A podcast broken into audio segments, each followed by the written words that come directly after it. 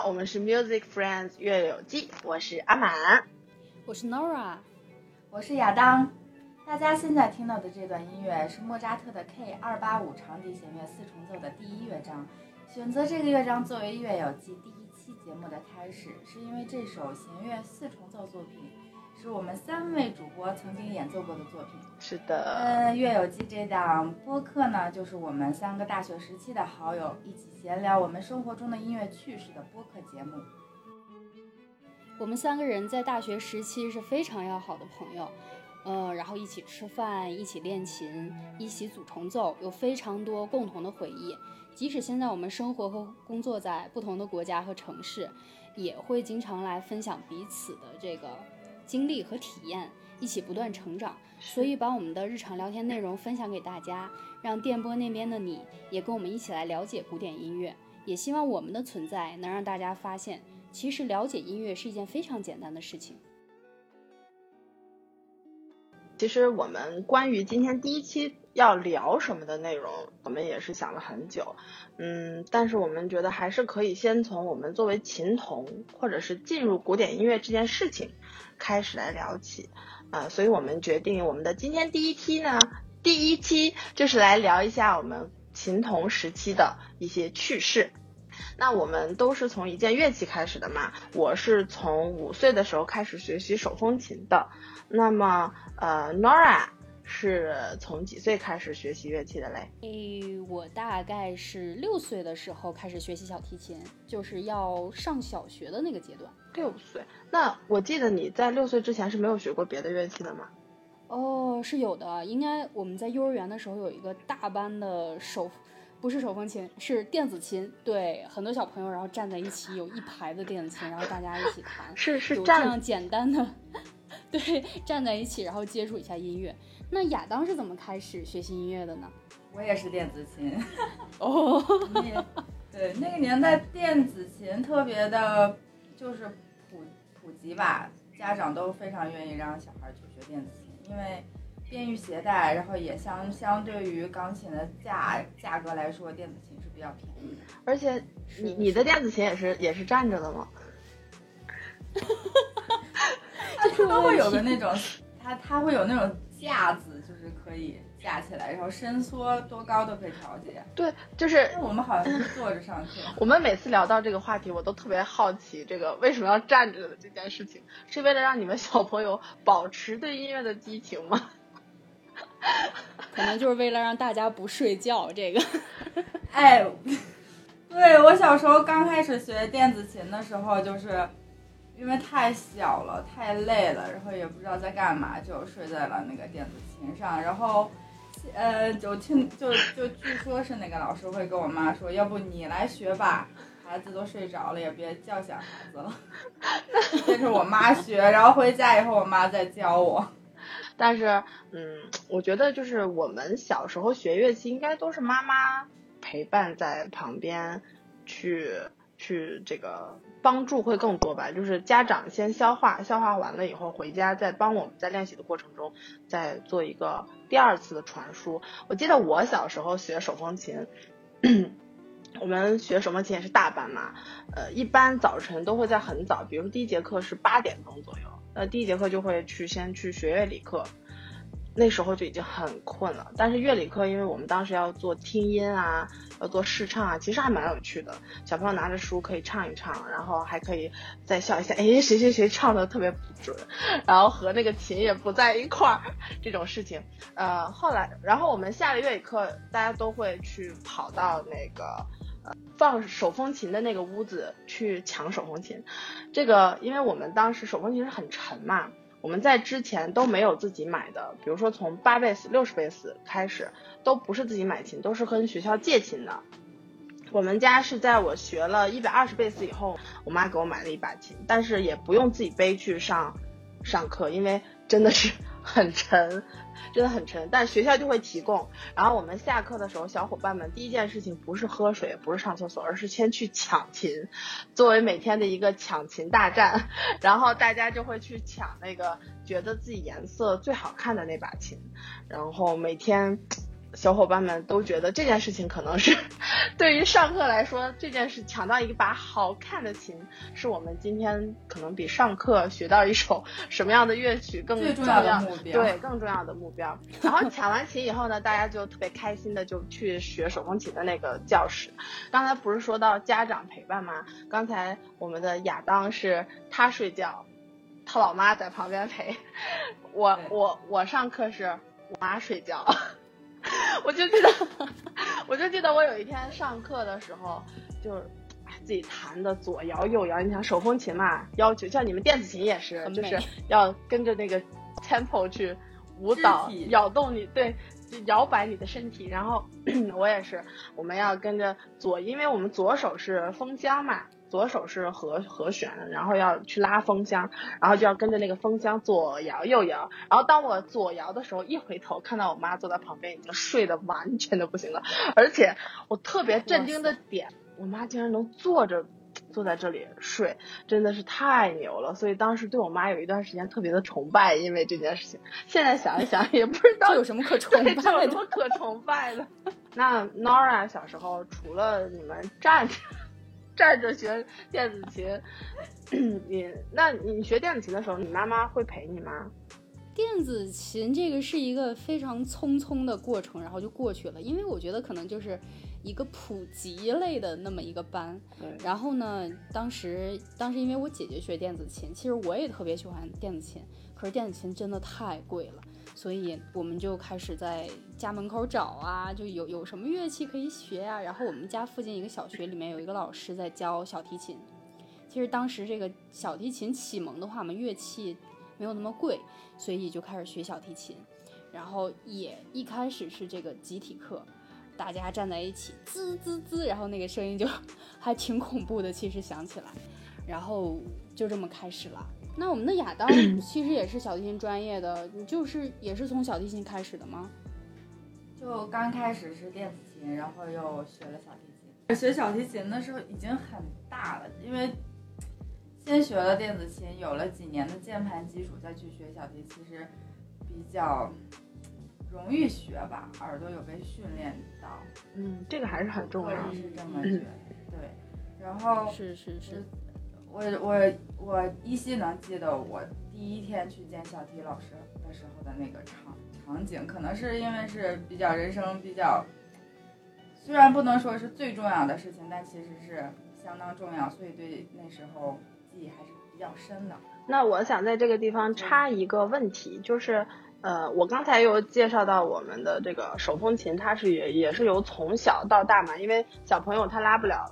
特别重，那个那个一百二十贝斯的琴，对我现在来说，我都觉得是一个比较沉的一件乐器。那小提琴有根据不同小朋友的这个年龄或者是胳膊的长短，去呃去做一个尺寸的划分吗？我记得你们之前跟我说过，你们是有什么四四四二的琴是吗？这个我不太懂。对的对的，现在的琴就是型号分的会更多。有十六分之一、十分之一，然后八一、四一、二一，呃，四三、四四，大概是这些型号。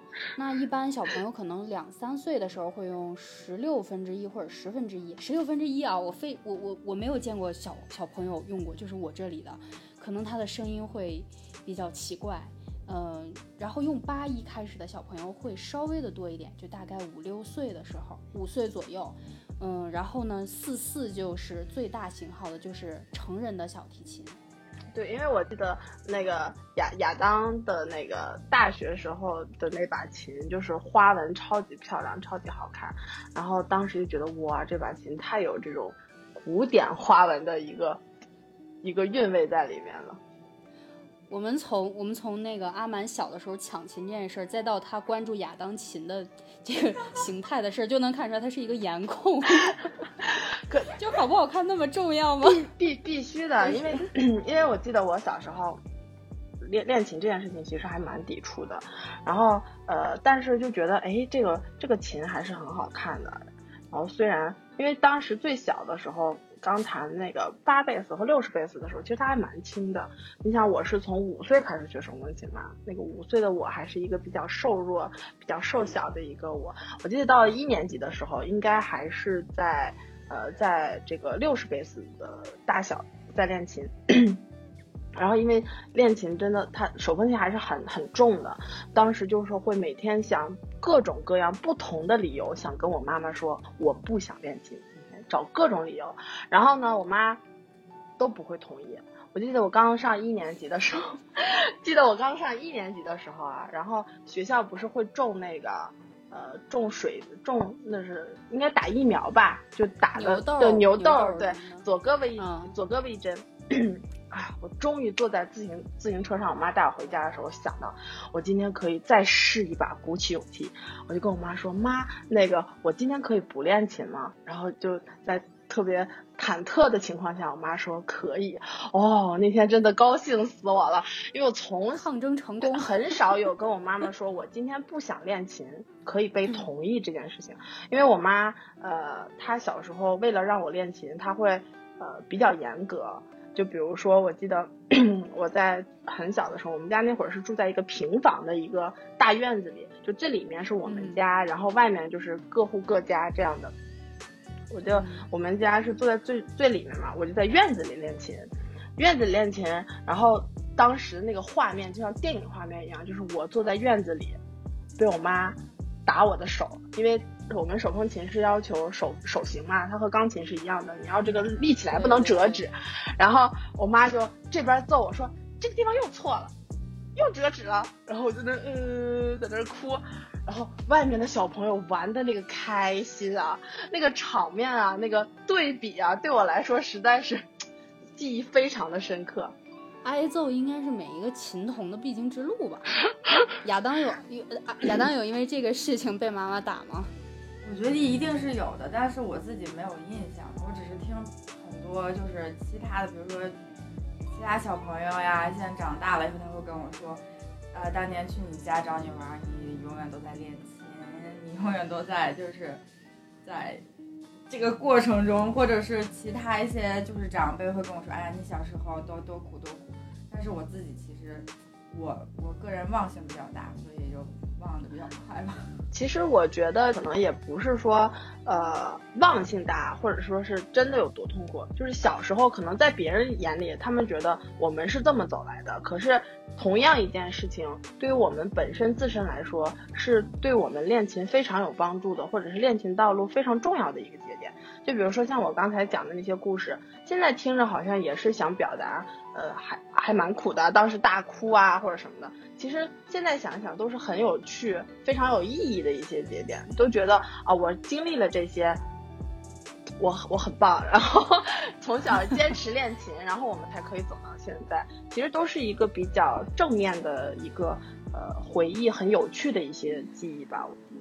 对对，对我来讲，这个正面的、有趣的记忆，反而都跟吃有关。因为我记得以前是上完课，就是会去啃骨头，然后要一盆。肉，然后吃的很开心，这个是我觉得最美好的一部分。然后，然后其他的部分就是我妈说你要不要练琴，要不然就把琴扔掉吧。我也是，就是想小时候就是好像每周上完课了以后回家，如果这堂课拉的好了的话，我妈会给我买有奖励是吗？可乐喝，对，哦，对，那个是这样的，就是饼干，这是一周我最期待的时刻就是如果。我有拉的好的话，我会得到这个奖。哎，说说到这个，我想到小时候对我来说最重要的那个，就是小我们现在还会吃那个乖乖。我记得我小时候，只要我去跳舞或者是去练手风琴，我妈都会给我买。哦，就 都跟吃对，就是我们这么一说，其实我们家长都会用这种正面的、诱惑性的这种行为，对，来来来奖励我们吧。哦。我对于这个正面的记忆啊，反正就是都是跟吃有关的，然后还有一些负面的记忆。我记得我妈威胁我练琴的最最最狠的手段就是，你要不要练琴？不要琴，这个这个这个这个琴就扔出去吧。然后我就特别怕扔东西，特别怕扔东西，一直到现在都很很难断舍离的那种。然后想到，哎呦，扔我的东西好心痛，所以还是好好练琴比较靠谱。可是我觉得，就是这个怕扔东西这个人设，我感觉。和你不太，是这是你的人设吗？你确定？你认识的可能是一个假的我，假的 Nora。亚当呢？亚当妈妈一般会用什么办法威逼利诱？不是说威逼利诱吧，就是我记得小时候就是有我们都是集体课嘛，就会听到隔壁班有，据说有小朋友因为跟家长矛盾太大了，就是关于练琴这个矛盾太大，小孩把那个小提给摔了，啊，然后摔碎了以后，从此他们就不不再学了，说就就听到家长在讨论这个。但是我听着，我感觉其实就是他们他的家长是怎么跟孩子去交流这个事情的。我嗯觉得是这儿出问题了，就是也，像我们小时候刚开始喜欢音乐，一定是被音乐的一些特特质给吸引到，比如说它的声音，对，他的像像呃阿满说的，他喜欢的好看的就是乐器，这都是吸引小小朋友的一个，一个，特质特点。然后对对对。我，觉得小我是小时候是先看到姐姐学电子琴，然后去他家的时候就可以敲敲打打，听到那个声音就会很喜欢，就就说我要学这个，然后就步了姐姐的后尘。但是我姐姐的那个琴它还是坏的，然后就是后来她就放弃了。所以其实就是琴它它琴的这个质量。对小孩儿其实是一个挺大的影响。如果他发出的声音不好听或者是是，呃，比如说像木质的乐器，像小提琴，它如果声音不好听，你练着就是没有不喜欢，就不会有感觉自己在创造美好音乐的这个感觉。因为因为我们乐器其实就是材质产生共鸣嘛，对吧？就是这个还是蛮重要的。突然突然觉得这个地方其实我们可以去谈广告的，比如说什么凤铃红棉，然后呢，在手工工作室，哎，一下子觉得自己暴富。欢迎欢迎各大手工工作室来来来函以及跟我们洽谈。第一期就这样，我们好吗？对，其实真的乐器的质量很重要，因为现在我们普遍的这个经济条件会比较好一些，我会建议孩子们尽量去用音色好的乐器，尤其是像小提琴，它的乐器好，它的规格做得好，那对孩子的手型啊、姿势的形成其实是非常有好处的。它这个，你你你你所谓的规格是它琴的这个呃模子吗？还是说什么的？可以再尺详细寸还有比例，呃，还有一些材质，就是这些都是比较有说法的。那那小提琴是它属于批量生产嘛？就比如说像长笛，它就是一个模子一个型号，然后就可以就比如说是呃可以就是照着这个模子去生产，或者手工去调节。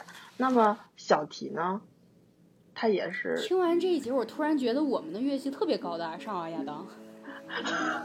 对，我们好像都是手工琴，但是我们的乐器是非常容易体现匠人精神的，就是我们也是的，就是呃长笛也是在高在专业一点的笛子都是手工制作的，这是 handmade。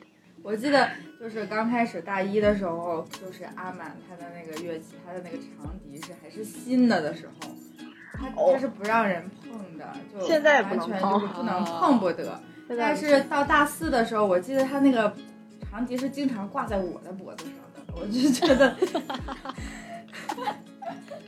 印象特别深，就是还有这四年经历了一个对他的一个价值的一种，你知道为什么吗？就是我我在咱们就是去小小二楼去练琴的路上，我常常会走着走着把我的笛子甩到地上。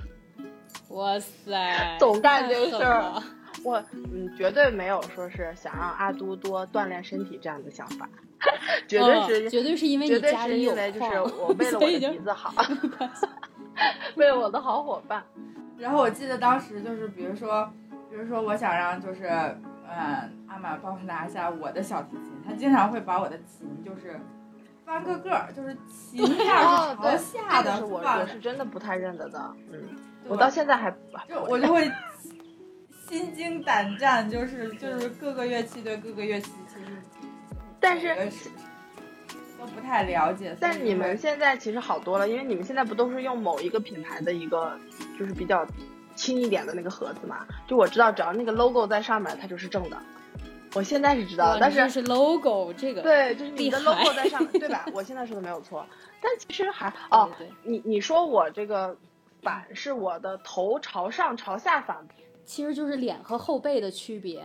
我会这样跟小朋友形容，就是说你的琴要用他的后背去躺在地上，而不是用他的脸和鼻梁去这个这个接触这个地面。嗯因为我们有个琴码，我就告诉他这是鼻梁，断掉就很恐怖的。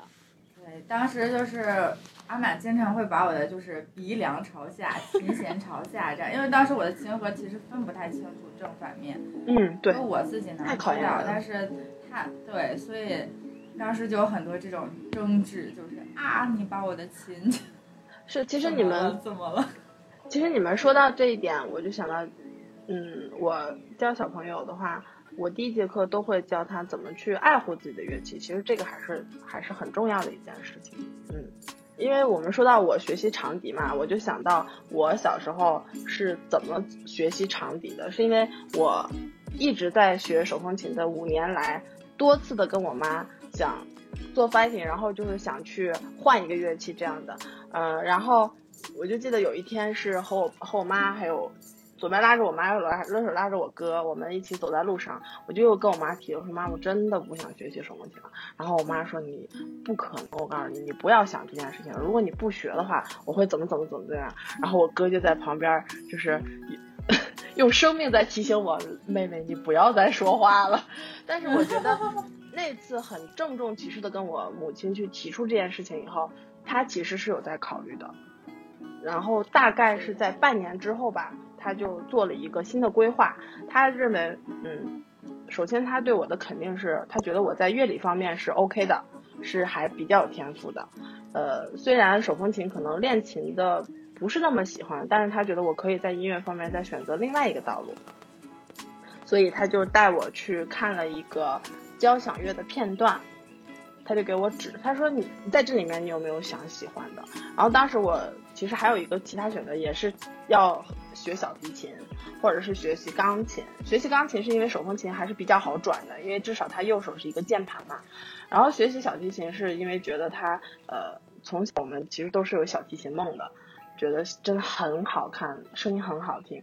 但是我母亲她其实理念还算可以，她觉得这两个乐器对于十岁的我来说已经有点晚了，已经入门是稍稍有一点点晚。